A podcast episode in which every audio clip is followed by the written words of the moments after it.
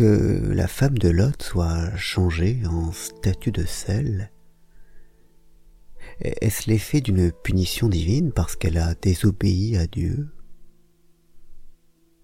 Ou n'est-ce finalement que la manifestation d'un état déjà présent?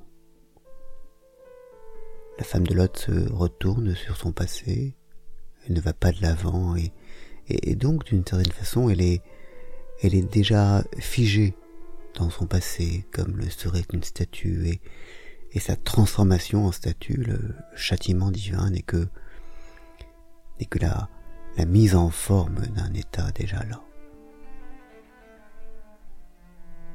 Mais quand on va vers l'avant, même quand on y va avec euh, allant, il est il est dur de résister souhait de regarder parfois derrière d'où l'on vient et le chemin qu'on a parcouru.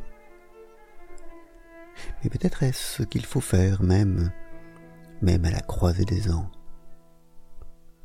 Peut-être cette tentation qu'on a tout le temps de, de repenser à 2020 et à ce qu'il y eut peut-être cette tentation-là est-elle mauvaise parce qu'elle nous empêche finalement de, recréer sur des bases entièrement nouvelles? Tant qu'on n'a pas fait table entièrement rase du passé, on, est tenté de, de travailler sur les mêmes bases, justement. Il faut faire table rase pour changer de base. Peut-être là l'idée.